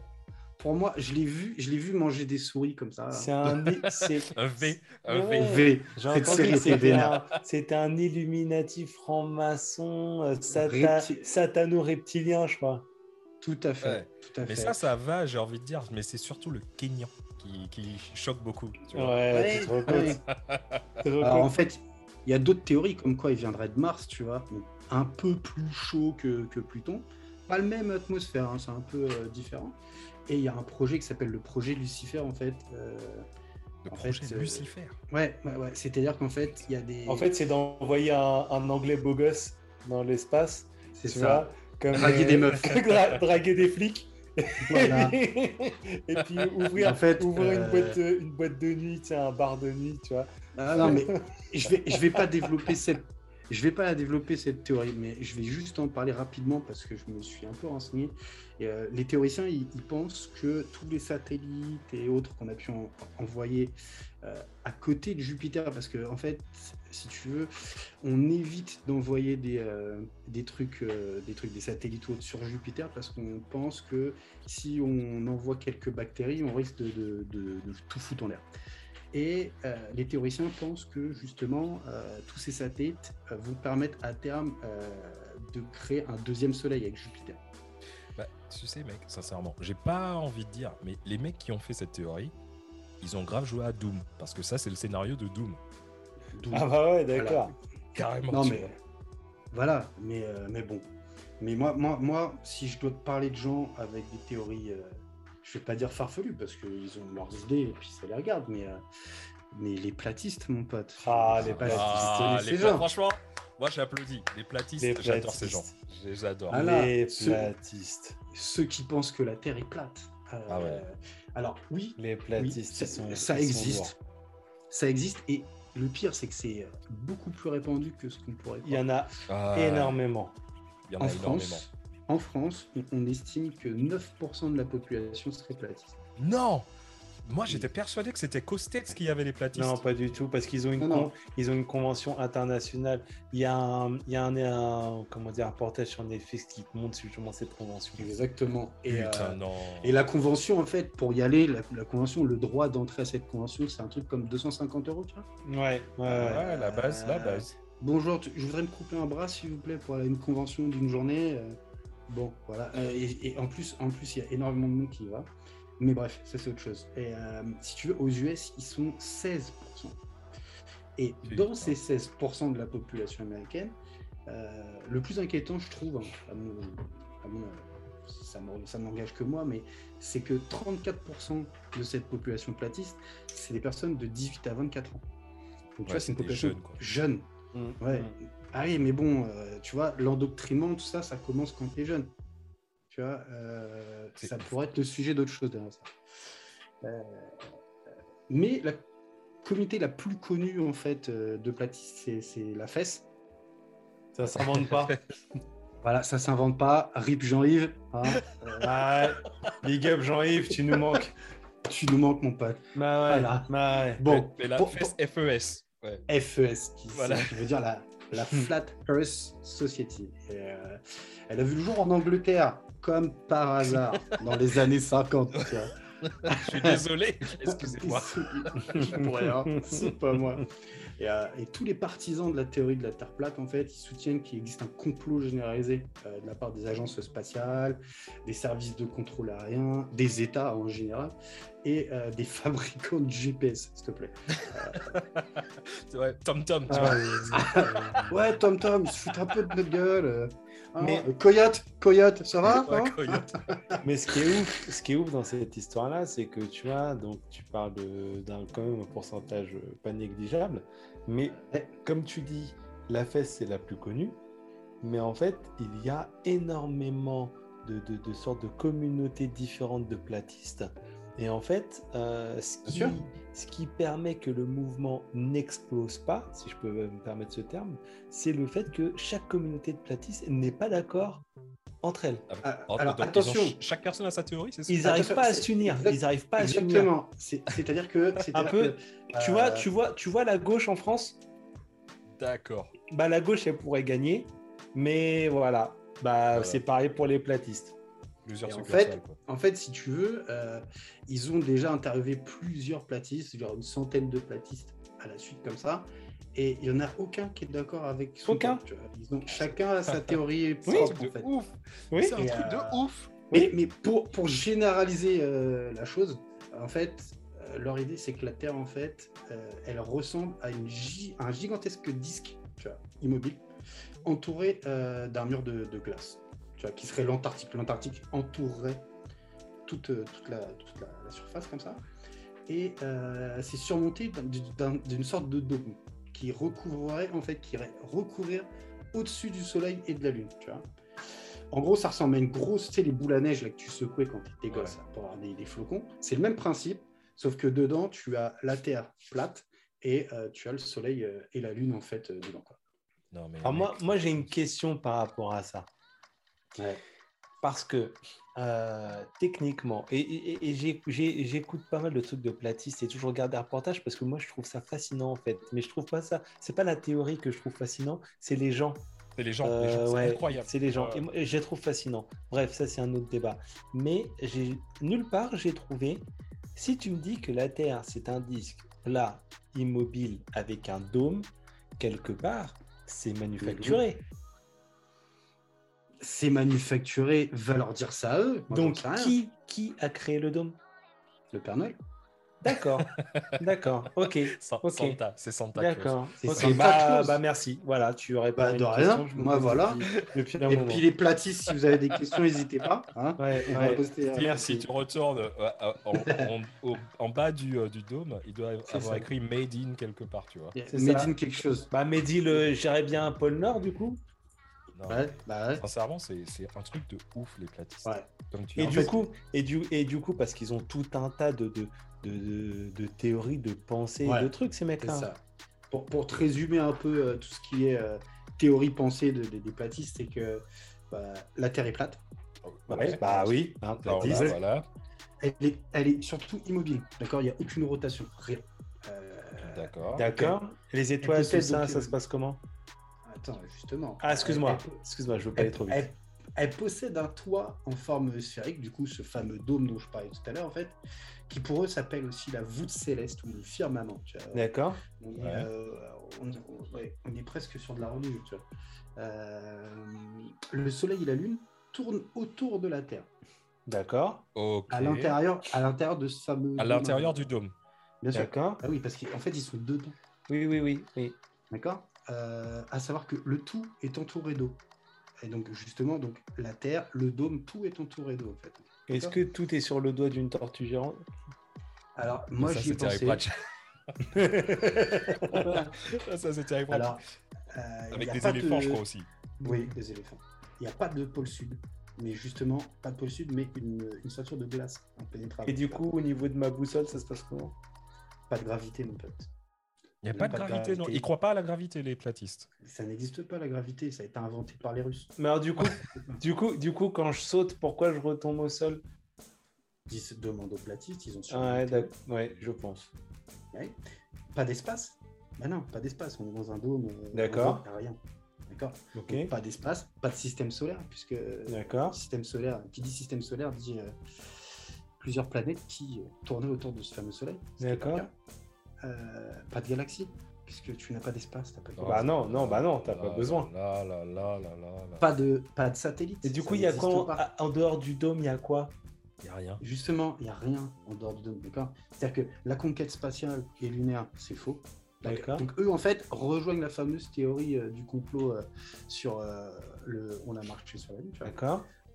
Pas de bombe atomique, il n'y a pas eu de dinosaures. Alors attends, attends, attends, attends, pas attends, de pas- de pas de bombe atomique atomique. Mais il y a des japonais dans les platistes parce Ouais, que je suis pas sûr ce que j'ai pas sûr que les japonais ils sont Ah. forcément d'accord avec cette thèse là. Ouais. Mec, je- t'expose, je t'expose la pensée des platistes. Comment, Après, comment les tu peux, comme- attends, comment tu peux dire, ok, que tu dises que il y a pas, euh, que l'homme n'a jamais Mais- marché sur la lune, j'ai envie de dire, mais attends, mec, Bah, mais- là, tu peux pas, Même. Hiroshima, tu Même. peux pas dire. Euh, ouais, Hiroshima quand même. euh, Bah, le, le dernier, le dernier qui a dit que, euh, par exemple, les camps de concentration étaient qu'un détail de l'histoire, il a été condamné. Donc, Ouais, euh, c'est- dire Ouais, que ouais, Hiroshima et Nagasaki n'ont pas existé, c'est un peu même possible. tu vois. Ouais. Et, Et tu disais euh, donc pas de dinosaures non plus, ça existe Non, pas. Ça et a jamais pas de, existé. pas de théorie de l'évolution. D'accord Ah bah Darwin. bah oui, Darwin. Mais oui, voilà, Alors- on a toujours été là, personne n'évolue. Alors, j'ai encore une question parce que c'est, c'est, c'est- voilà. Enfin, je- je- T'es inspiré, t'es je- inspiré je par suis, les platistes. je, je reste, je Ces reste à gens être sont convaincu. inspirants. Euh, comment tu m'expliques Alors, en gros, c'est un disque. Ok, j'ai compris le concept du disque. Du coup, Ouais. là, je visualise. Donc, sur ce disque, on va dire que le entre guillemets centre du disque, ce serait plutôt l'Europe. Donc, le disque, ce serait un peu, il est Ouais. fait un peu comme notre vision du planisphère. On est d'accord. Ouais, En gros, comme Alors- une map monde, si tu veux, qui est. D'accord. Alors, est-ce que tu peux m'expliquer pourquoi le temps de vol entre Tokyo et Los Angeles est de 10h30 Moi, je, peux- moi, je peux te l'expliquer. Tout Comment simplement. Moi, je te l'explique en te disant que la Terre est ronde, mais moi, je suis D'accord, pas ok. Eh ouais, ok. Ok, attends. Ok, ok, Je, te rappelle, je te rappelle que, que je te parle de la théorie platiste. J'ai pas dit que j'étais convaincu. Mais t'es Ah non, non, mais moi je sais pas. T'as peut-être, attends, peut-être qu'en faisant tes recherches, t'as peut-être été converti. Mais il n'y a pas eu pas un platiste où il n'y a pas eu quelqu'un qui a essayé de, de Si. démontrer que c'est vrai? Si, il y en a eu un l'année dernière. L'année dernière, il y a eu euh, Mike Hughes. Donc, euh, pour ceux qui ne connaissent pas, c'est un cascadeur américain euh, qui, a un, qui a un, maintenant deux world records. Euh, c'est euh, donc le premier d'avoir fait un saut de 31 mètres en limousine. Quand même. Beau gosse. Quand même. fait, à la base, à la base, avant d'être cascadeur, c'était un chauffeur de limousine. Et du coup, euh, D'accord. le mec a fait, a fait son truc. il a dit tiens, je vais faire un saut en limousine. Et à ses heures perdues, c'est un astronaute amateur. C'est-à-dire qu'il commence par créer sa première fusée en 2014. Et en 2014, euh, il se lance avec sa fusée lui-même. Il monte à 419 mètres. Et, euh, Ah, le mec, et il crée sa fusée dans, un garage, dans son garage tranquille, euh, Chez la base, lui, quoi. Tranquille, MacGyver, chill. tu vois. Il doit être au Texas ou un truc comme ça, tu vois. Ouais, ça m'étonnerait euh, pas. je suis pas étonné. Et euh, le mec se crache de ouf. Donc, euh, bilan, deux semaines à l'hosto, paralysé, il pouvait plus bouger. Et, euh, Ah ouais. ouais. Et mais 2016, 2016, il dit Allez, vas-y, euh, on y retourne, je suis chaud. Il lance une collecte de fonds et du coup, il récolte 310 dollars. Ouais, c'est pas, c'est pas- Beau gosse. Disons que pour faire, Gosse Pour faire à une- mort. pour faire une fusée, c'est chaud. quoi. Euh, T'as même pas les matériaux, t'as même pas les matières premières. avec. Bah T'as non, c'est c'est en carton Amazon ce truc-là. c'est- Bah oui, et, euh, du, du coup, le mec repousse hein, ses, ses départs. Et euh, 2018-2019, il commence à dire Ouais, les platistes, c'est pour prouver que la Terre est plate. Et là, du coup, il reçoit une subvention de 8000 dollars supplémentaires, tu vois. Donc, euh, Donc, le mec, il 1310 lâche un, un dollars, petit. ouais. Donc, on est à 8310, tu vois. Ce Et, qui est euh, vraiment pas ouf hein, pour, euh, ouais. pour lancer une. euh, Bref. C'est Et pas donc, terrible. Le 22 février 2020, qu'est-ce qu'il fait? Alors, je sais pas si vous l'avez entendu parler. Ouais, j'en ai entendu parler. J'ai- Moi, j'ai j'ai vu le truc. Il monte dans sa fusée et il À se 8000 crache dollars. À 8000 de- 8310 dollars. Et il se 1310. crache méchamment comme une merde et il, il meurt en fait, il décède. Voilà. Et, euh, et il décède de ouf. Donc- C'est-à-dire que cette vidéo, elle est. Je sais pas si vous l'avez vue là. Ouais, je l'ai vu. ouais. Ouais, je l'ai vu. C'est Je l'ai incroyable. vu. je l'ai Ouais. vu, je l'ai vu. Et, et- et- et tu vois, euh, que ce soit pour prouver que la Terre est plate, euh, la Terre est ronde, observer la Terre de l'espace, hein, euh, comme les missions spatiales actuelles, ou, ou pourquoi pas juste pour le loisir en fait, le voyage spatial, c'est très prisé depuis quelques années déjà en fait. De toute façon, le meilleur moyen de savoir si ça existe, c'est d'y aller. Bah oui, Et Bah euh, oui. franchement, ouais, là, vous savez pas euh, comment euh, le, le truc, ça devient complètement du, j'ai envie de dire, du, du n'importe quoi. C'est open bar pour les milliardaires qui veulent justement se lancer dans la conquête de l'espace. La conquête de l'espace, c'est un truc, comme tu disais tout à l'heure, ça a toujours donné envie à- à- aux gens de, de se lancer dedans. Mais là, on est, euh, je sais pas si vous avez vu les actualités, mais euh, tu as l'impression que tous les, euh, les mecs veulent se lancer, euh, les mecs importants, on va dire, entre guillemets, euh, veulent se lancer dans le truc. Les mecs riches, quoi. Les mecs riches, Ouais. attends, ça me donne envie. J'ouvre une deuxième canette. de riches. Euh, oui, une canette de... Non, c'est pas du tout une canette de riche, c'est juste une petite binousse tranquille. Alors, vous aimez faire les petits jeux et tout, moi je vais, je vais vous faire un petit, un petit jeu de rôle. C'est parti. Alors, fermez les yeux. Imagine, juste 30 secondes, t'es Richard Branson, Ouais. tu pèses près de 5 milliards de dollars. Euh, tu es propriétaire ou actionnaire de plusieurs entreprises. Euh, D'ailleurs, d'après le, le journal de Guardian, on retrouve ton blaze sur la liste de, de postes de direction dans près de, de 400 compagnies hein, à travers le monde, rien que ça. Quand même. Et, euh, ah, autre- entre parenthèses, ce soir, on va tous se coucher moins con, les gars. Euh, Est-ce que vous saviez que Richard Branson, c'est pas le PDG de toutes les entreprises où il y a écrit euh, Virgin quelque chose? Ah ouais? Like a Virgin. De de- de- C'est pas le propriétaire de Ah, ok. non plus. Ah ouais? Ok. non, c'est- Ah merde. non, non, non, non. Bah, attends. Mais moi, je croyais que c'était le propriétaire de toutes les meufs jusqu'à ce qu'elles aient leur premier appart. Ah, ouais, bah, euh, Un peu, non, tu sais, comme trop. le droit de cuissage. euh, Oh mon dieu, ouais, c'est dégueulasse. C'est- pas, c'est pas Weinstein, hein, c'est euh, c'est Richard Branson. Ah ouais, ah ouais, ah ouais. Ah, eh, désolé, désolé mesdames, hein, il est un peu tard. euh, L'humour, il est un peu, un peu limite, mais bon. T'inquiète pas, c'est pas grave. Je suis sûr qu'elles vont comprendre. Je suis Bah rigoler. oui, mais euh, rigolez peut-être pas, mais Ouais, ouais, c'est ça. ça, va- ça, ça devrait passer. Mais en tout cas, tu vois, euh, Virgin Atlantic, Virgin Trains, Virgin Media, Virgin Mobile, tout ça, ce sont des entreprises euh, qui paient directement Branson pour utiliser le nom Virgin et son image, justement. Euh, ah, c'est de la franchise en fait. Exactement, exactement. C'est exactement comme si les mecs payaient une licence Virgin pour peser euh, dans l'industrie dans laquelle ils veulent se lancer, tu vois. Bref, bref, bref. Tu es Richard Branson. Tu es allongé sur le sable blanc de, ton île privée dans les Caraïbes, la fameuse Necker Island. Euh, l'île que tu loues au grand public pour la, petite somme de 40 000 pounds la nuit. Tu vois D'accord. Tu, bois ton verre de Virgin Cola, euh, la boisson super dégueulasse. non, non, ouais, Virgin Cola, c'était pas la plus grande. jamais été. non. Euh, tu, regardes la mer bleu turquoise et là tu te dis putain, j'ai, euh, je veux un nouveau challenge. On va faire un autre truc, tu vois, un autre jeu de rôle. Là, tu t'appelles Elon Musk. Toi, tu vois, ta fortune, elle est estimée à 184 milliards de dollars. La base. Ouais, j'ai envie de dire euh, que presque tout te réussit dans la vie, tu vois. début 90, tu, tu, comprends très très vite qu'Internet, c'est une nouvelle technologie et ça va révolutionner le monde. Et en 1995, toi et ton petit frère, vous créez euh, Zip2. Euh, c'est une entreprise euh, dont le but c'était d'aider les, médias traditionnels, notamment les journaux comme le New York Times, à se développer sur le net. Ok. le truc, c'est tellement un succès qu'en 1999, alors que tu as seulement 27 balais, tu vends Zip2 pour 307 millions de dollars. Tout va bien. Euh, D'accord. Tout va bien. Moi, perso, tu vois, me connaissant, euh, j'aurais gardé la thune et je me serais doré la pilule euh, jusqu'à la mort, tu vois. J'aurais jamais taffé de ma vie. Mais bon, moi, je m'appelle Dom et toi, tu es Elon Musk.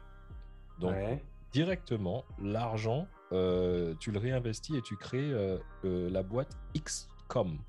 C'est une, des premières. Non, c'est pas du tout un site porno, non, non, pas du tout. C'est euh, une des premières banques complètement en ligne qui deviendra ensuite PayPal. D'accord. D'accord. C'est de là qu'il a créé PayPal en fait. Voilà. D'ailleurs, euh, tu as vu, euh, Jules, euh, c'est grâce à ce bâtard-là. Hein, c'est si on va voir Kendrick, Childish Gambino, tout ça. Parce que c'est bah via PayPal qu'on paye. Donc merci, merci Elon.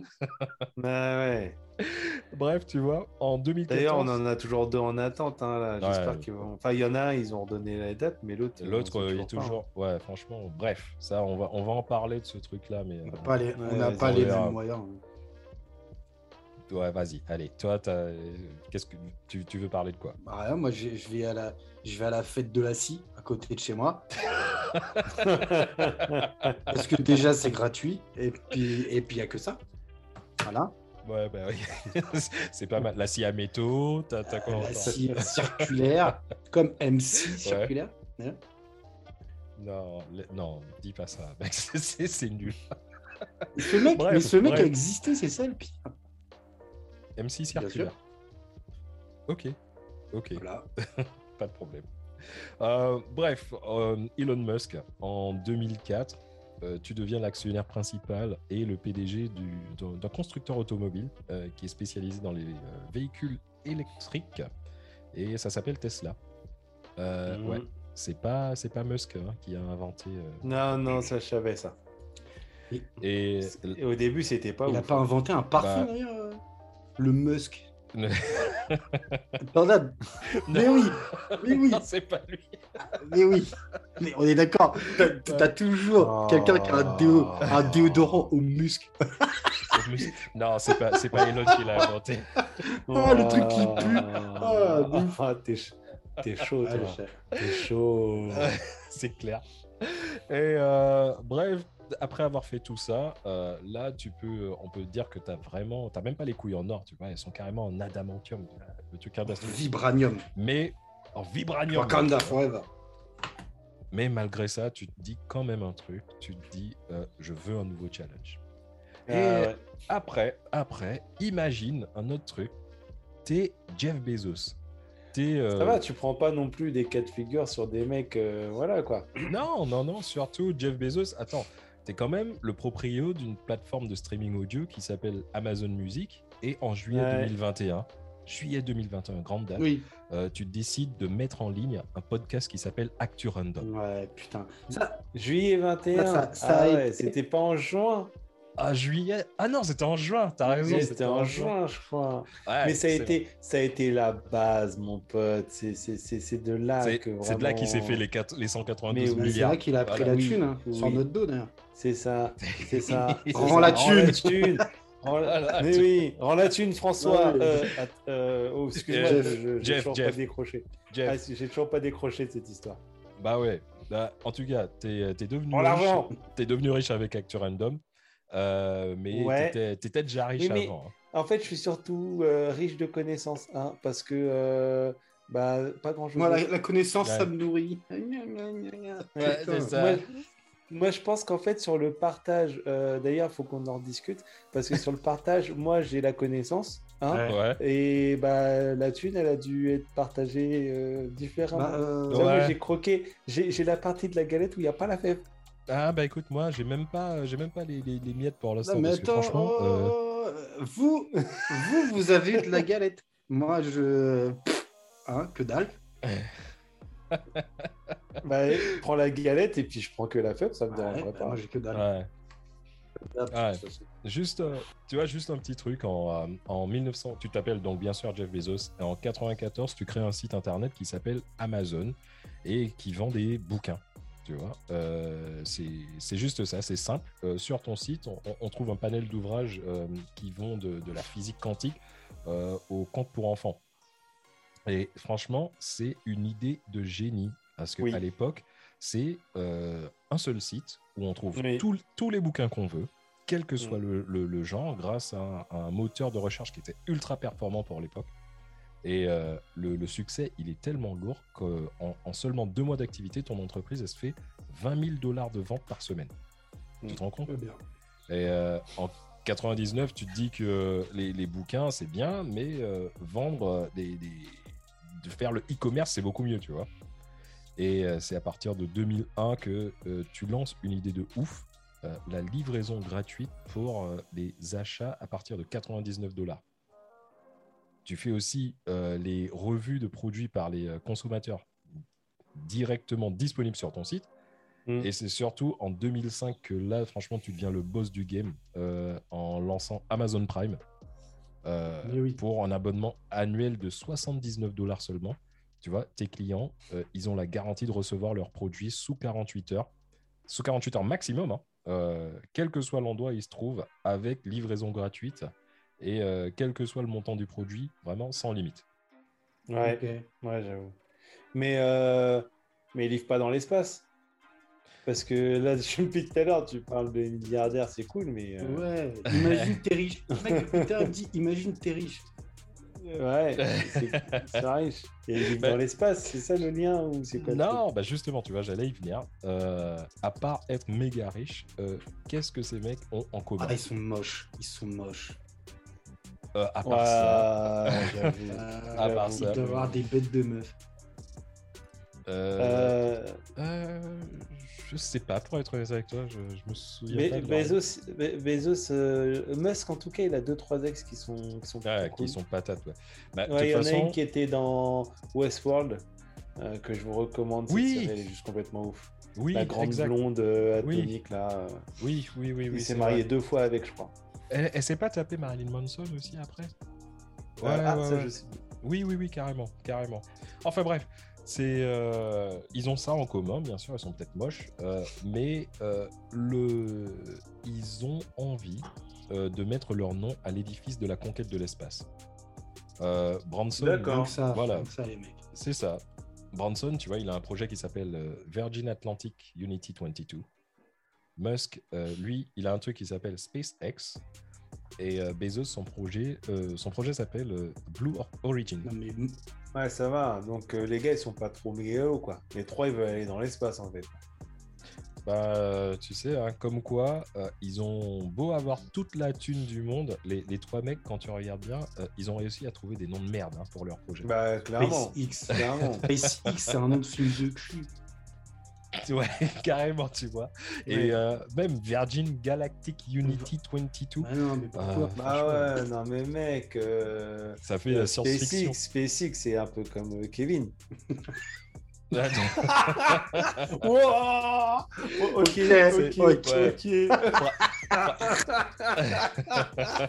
ok. Ouais, celle-là, ouais, Ah, ouais. elle est ouais, gratuite. ouais, ouais, bah Elle ouais. est gratuite, celle Private Bah, on, jeu. on- on peut, on parle de trucs sales, donc on est dans le thème. Voilà. En tout cas, on peut dire que Virgin Galactic et Blue Origin, euh, ils ont un but qui est plus ou moins similaire. Euh, ils veulent faire des vols commerciaux dans l'atmosphère. Ouais. Euh, ouais, carrément. Bah, tu vois. vrai, en gros, bien. normal, voilà. Virgin, euh, Virgin Galactic, euh, il veut commercialiser des, des vols à partir de, de 2022, hein, donc dans l'année prochaine. Et les passagers pourront voler à 54 miles de la surface de la Terre, c'est environ euh, 87 km, D'accord. avec quand même sensation d'apesanteur et euh, vue de la planète à, à travers le hublot. Ok. Euh, alors, avant mais d'embarquer, si- Si t'es côté. Ah, c'était côté allée centrale. T'es côté allée centrale, putain. Ah, le prix du Du coup, ça se passe comment? Eh, tu sais quoi? J'ai même pas réfléchi à ça, c'est clair. Je veux bien. Mais moi, avec mes jambes, moi, si je suis mon côté allé, tu Et vois. puis, et Ah, puis le, merde. mec, le mec qui a envie de dormir et qui dit non, moi je ferme le hublot. Ah, Moi, je me serais. Ouais, et sincèrement, je l'aurais bien fait ce truc-là, pour faire chier tout le monde. non, non, je ferme. J'essaie de dormir. Mais en tout cas, tu peux pas rentrer dans, euh, dans, dans le truc comme ça. hein. Il, il faut quand même euh, faire un, un stage de, de trois jours. Euh, un entraînement physique euh, dans une euh, à Spaceport America. C'est au Nouveau-Mexique. Euh, c'est là où ils entraînent pas mal de de- d'astronautes ou de cosmonautes, comme tu Et veux. le Mexicain. Euh, et, de, et de Mexicains, malheureusement. Euh, et tout ça pour une toute petite somme, tu vois, 250 000 dollars par personne. Normal. Tu vois, la base. C'est c'est pas Mais- mal, hein, c'est- ça va, ça mais le fait. 250 000, t'as le package. Entraînement vol. Ou. Et, et cacahuètes, mec. Ouais, dans les 250 T'as 000, les t'as- cacahuètes. Et Ah ouais. l'entraînement. Que. Voilà, c'est ça. C'est un vol de. Attends, c'est un vol qui, qui dure euh, euh, moins de, de 5 minutes hein, Moins de 5 minutes. dans, Ah. dans l'atmosphère. Ah, c'est rentable. hein. Ah, Tu jettes les billets comme ça. 100 000, Ouais. 200 000. Ah, putain. Mais euh, Voilà. question bête, vu que ce- c'est un vol euh, spatial quelque part, est-ce que le pass sanitaire est obligatoire ou pas je pense que non, je je sais pas. Pour être honnête avec toi, je crois que, bah, en tout cas, Richard Branson, euh, il a inauguré le premier vol euh, test, on va dire le 11 juillet, Ouais. et je pense pas qu'il avait besoin de de, euh, de tests Non. de passe sanitaire ou non, sa tête. je pense pas. ouais. Tout cas, franchement, hey, si euh, Brandon, Brandon, c'est qui Brandon? Brand. Euh, c'est- Le frère, C'est la merde. le Ouais, frère de Brenda. Le frère de Brenda dans Beverly Hills. Exactement. Ouais. Et si euh, Branson il jouait au Uno, Luc Perry. Bezos, lui, euh, ah, Luc Perrier, rest in peace. Mm. Euh, Bezos, lui, franchement, euh, lui, il a posé la carte plus 4 tu vois, sur, sur la table. Ah ouais, carrément, quoi. Ah, carrément, mec. Le 20 juillet 2021, donc juste 9 jours après le succès de Virgin Galactic, euh, tandis que ses employés sont en train de pisser euh, dans des bouteilles en plastique parce qu'ils n'ont pas le temps d'aller aux toilettes à cause de la surconsommation mondiale, Bezos, accompagné de son frère et de deux autres passagers, il monte dans une fusée en forme de sgeg euh, qui s'appelle euh, la New Shepard. Donc ça veut dire le nouveau berger, donc le mec qui est pas du tout mégalo, tu vois. Ah oui. On en avait parlé la dernière fois. Ah, c'est ça. Et euh, le mec, il s'élève à 66 miles au-dessus de la surface de la Terre. Ça fait 107 km. Ah ouais. Gosse. Ah, il Ouais. une pilule, quoi. Ah, carrément. Donc, non seulement le Blue Orchid, euh, il est monté plus haut euh, dans l'atmosphère que Virgin, mais surtout, c'est un vol qui est complètement automatisé. Donc, je sais pas si c'est euh, via Alexa que le mec il a, il- il a Alexa, fait le truc. va sur la lune. Va. c'est ça. Ouais, c'est ça. ok. Ouais. Pour, le, pour le prix, en tout cas, euh, rien n'a vraiment été confirmé. Tu l'as. Alexa, toi? Ouais. Il faut essayer. J'ai bah, Ouais, je vais lui. Je vais lui- j'ai déjà essayé, moi. Ça marche pas. Ah, d'accord. Donc, excuse-moi, tu disais. Non, non, pas de problème. Euh, tu vois, je te dis, le prix, euh, on ne sait pas. Ça, c'est c'est la grande question. On ne sait pas combien ça va coûter. Euh, on imagine que ça va être beaucoup plus que 250 000 dollars. Euh, on pense plus que ça va être aux millions que ça va s'estimer. Et la rumeur, elle dit même que euh, les gars, ils vont plus s'orienter sur le principe euh, du plus offrant. Genre, Voilà. euh, il y a 6 places, tu vois, dans la capsule. Euh, tu viens avec 1 million, mais il y a une septième personne, une septième personne pardon, qui arrive euh, avec 4 millions, on va dire. Euh, ben, toi, tu voles pas. Ah, la vente aux, la vente aux enchères. penser vraiment à l'américaine, quoi. Mais il me semble que le, le gamin là qui est parti, euh, d'ailleurs qui était un, un réserviste, il me semble qu'il a gagné sa place sur une vente aux enchères. Enfin, c'est son père qui lui a c'est payé. Exactement. C'est ça. Euh, C'est exactement ça. Et euh, du coup, euh, Elon Musk dans tout ça, parce que c'est bien beau les deux autres là. Mais lui, il en est où? Ah bah, mec, Elon Musk, euh, pour SpaceX, tu vois, c'est différent. Euh, quand je vous ai dit, euh, quand je vous ai fait sa petite, euh, sa petite bio, euh, de, je, je vous ai pas vraiment dit euh, le truc, mais le gars, il a investi dans SpaceX avant d'avoir mis un centime dans Tesla. Ah oui. Ah ouais. Donc ça Ouais, fait un moment qu'il a le qu'il a l'idée le mec. En 2002, le mec, il a commencé à, à- à faire le- le- l'idée d'avoir euh, SpaceX. Et non seulement euh, il a signé un contrat exclusif avec la NASA pour le ravitaillement euh, de le- la ISS, c'est euh, Ouais, la j'ai vu station ça, j'ai spatiale. vu ça, j'ai vu ça. Mais les premiers vols, ils ont commencé il y a pas longtemps, je crois. Ouais, c'est ça, exactement. Et euh, donc, il, il a signé, euh, comme je te disais, le contrat exclusif pour le ravitaillement de, euh, de cette euh, station spatiale internationale. Mais en même temps, SpaceX travaille aussi euh, sur ses propres projets, euh, comme le potentiel, écoute, tourisme lunaire. Des mecs, ils y croient. D'accord. Et euh, surtout, là, c'est un truc de ouf. C'est euh, le projet Starlink. C'est euh, un lancement de, de 12 000 satellites euh, qui vont permettre d'accéder à Internet, bi- bien sûr, par satellite. Et ce sera euh, la première constellation de satellites au monde. Merde, 12 Ah 000. ouais. 12 000 satellites. 12 000. Ah ouais, ah ouais, mais il est, il est où l'intérêt? Enfin, je vois- Pourquoi ils veulent se lancer dans le business? Je vois pas. Ok, ok, aller dans l'espace c'est cool, mais à la limite, tu vas une fois, tu fais ton bise. Je vois pas le. Je comprends pas. Pourquoi ils veulent vraiment se lancer dans le truc C'est c'est- c'est quoi? C'est c'est vraiment lucratif Bah, déjà, il faut savoir que l'industrie de l'espace, elle est estimée à 1 trilliard de dollars. Donc, D'accord. euh, voilà, bien sûr. Euh, si tu Ok, peux te permettre. Merci, de- merci pour la réponse. Voilà. Donc, euh, question Voilà, suivante. fin, Voilà. fin, fin. Mec, si, euh, si tu peux te permettre de mettre de la thune dedans, euh, bah, tu as de très très fortes chances de, de faire un retour sur l'investissement de ouf. Mais, Ouais, ouf. Ah ouais, ouais. Du coup, vu comme ça, ouais. Mais tu vois, Jules, comme tu disais au début, euh, la guerre froide, elle est terminée. Et euh, on peut, bah, c'est clair, le capitalisme, il a gagné. Clairement. Et là, on est vraiment sur le, le schéma de. On n'est plus du tout, d'ailleurs, le- sur le schéma de, de l'ennemi commun, le soviétique. Euh, tout le monde est concurrent de tout le monde. Et euh, il faut montrer ta supériorité financière et technologique à la planète. Ouais, Voilà, c'est vrai. c'est ça. Et euh, par contre, il y a un truc. La travaillant, d'ego, quoi. carrément, Un peu ça, c'est carrément clairement. ça. Euh, mais pour répondre à ta question, euh, à quoi ça sert Pourquoi les, les- les mecs veulent se lancer dans l'industrie Euh, En travaillant cette chronique, j'ai aussi découvert euh, un autre point commun entre les, les trois, les trois mecs. Et, euh, ou plutôt, on va dire, une idée commune.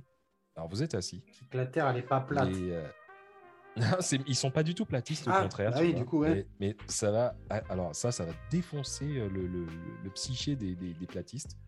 Les, les trois gars se disent que la conquête spatiale, c'est quelque chose de réel. Bezos, euh, il parle de sécuriser le futur de l'humanité par le voyage dans l'espace. Ce sont ses mots.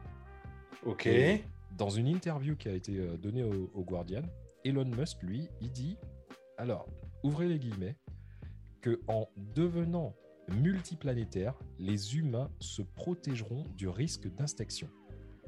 Donc D'accord. là, tu vois, euh, pendant que Alors, après- Après, il y a quand même, euh, il y a quand même pas mal de, de- de- de scientifiques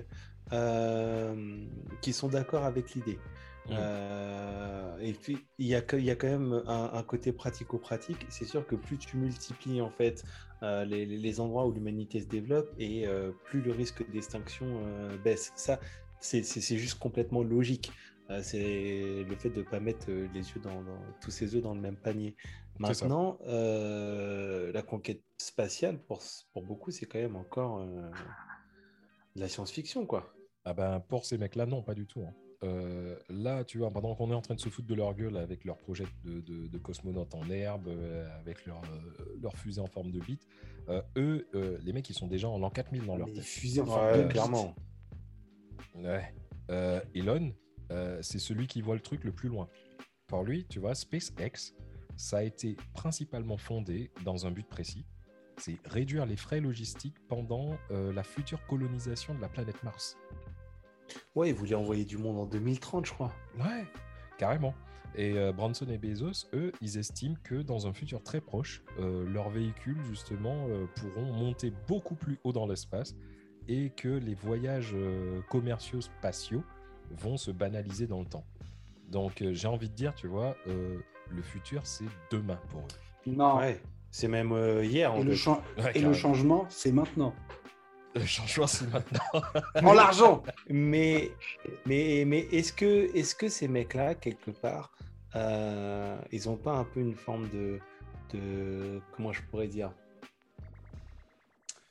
euh, de complexe du Messie Euh, Ils Ah, veulent mais- être mais euh, carrément.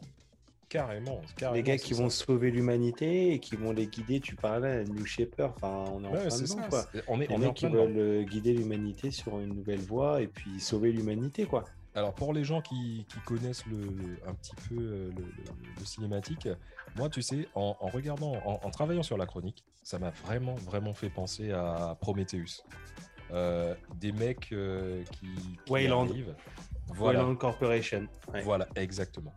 Et euh, franchement, euh, j'ai vraiment, vraiment envie de dire que au début, quand on était gamin, tu vois, on était, euh, on était persuadé qu'en l'an 2000, il y aurait eu des fusées, tout ça, mais on n'aurait jamais imaginé. et tout. Voilà, mais on n'aurait jamais imaginé qu'il y aurait eu des, euh, qu'il y aurait eu des, des- la conquête de l'espace, que ce serait si proche. Ah ouais. Là maintenant, on y est, les gars. On y Et est. puis c'est surtout, moi, la chose qui m'a le plus marqué quand même dans toute cette, dans toute cette course à l'espace, euh, c'est qu'il faut quand même partir. Enfin, moi, ce que je vois, c'est que à la base, c'était quand même des,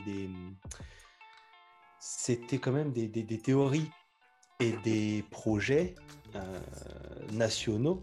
Donc c'était quand même euh, des projets étatiques. hein. Donc c'est quand même les superpuissances qui balançaient des millions et des milliards dans des projets, etc. Et en fait, ce que ce qu'on est en train de se rendre compte, c'est que les États, ils sont complètement dépassés, qu'au final, euh, maintenant, tu as des gens qui sont plus riches que, certains États. C'est pays. ça.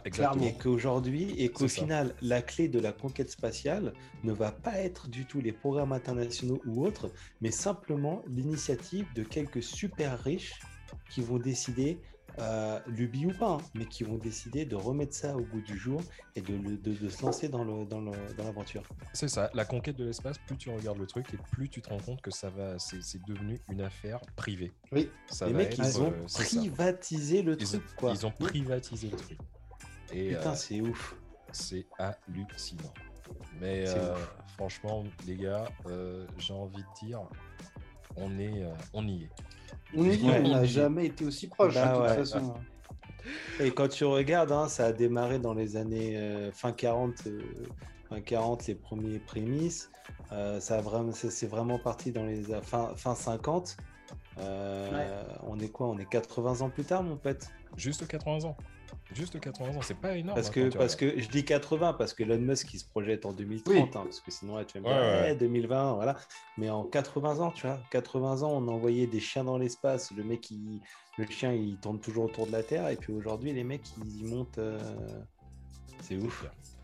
Ouais, mais en tout cas, pour euh, retourner un petit peu sur, euh, sur Terre, À nos moutons. je suis sûr que, à nos moutons, je suis sûr que vous avez euh, des, euh, des reviews à me proposer. On va commencer par Jules. Toi, qu'est-ce que tu nous Ouais. proposes? Alors au début, quand j'entendais Mad avec son histoire de nazi et tout, je me suis dit que j'allais parler de, du tome 0 de Motafukaz, qui rebondit justement sur la théorie que les nazis ils sont sur la Lune. Mais je me suis dit, bon, voilà. Partons pas dans les théories, essayons de trouver quelque chose d'un peu plus qui tient un peu plus la route. Donc aujourd'hui, je vais vous parler bah, un de mes un de mes auteurs euh, chouchous, hein. donc euh, c'est Mathieu Babet. et de son exceptionnel Shangri-La. Euh, ce qu'il faut savoir déjà, c'est que Shangri-La, il était présent à la sélection officielle du Festival d'Angoulême en 2017. Donc Angoulême, c'est le festival BD, le festival hein, de BD en France. Et en gros, bon, on est dans le futur. tous les humains ont déserté la planète Terre qui est inhabitable et ils vivent dans une station spatiale. Euh, mais c'est une station spatiale euh, un peu à la mode, euh, à la mode chinoise, hein, où tout le monde vit dans des appartements de 2 mètres carrés et qui est entièrement géré, mais de A à Z, par une grosse boîte qui fait très, très, très, très, comment dire, penser à une énorme firme mmh. avec un fruit qui est croqué. Ah. voilà. Donc euh, voilà, je vous, en, vous en dis pas plus parce que justement c'est le thème. Mais en tout cas, une chose est sûre, c'est que euh, indépendamment des, du scénario qui est vraiment très intéressant, euh, c'est un livre qui est absolument magnifique.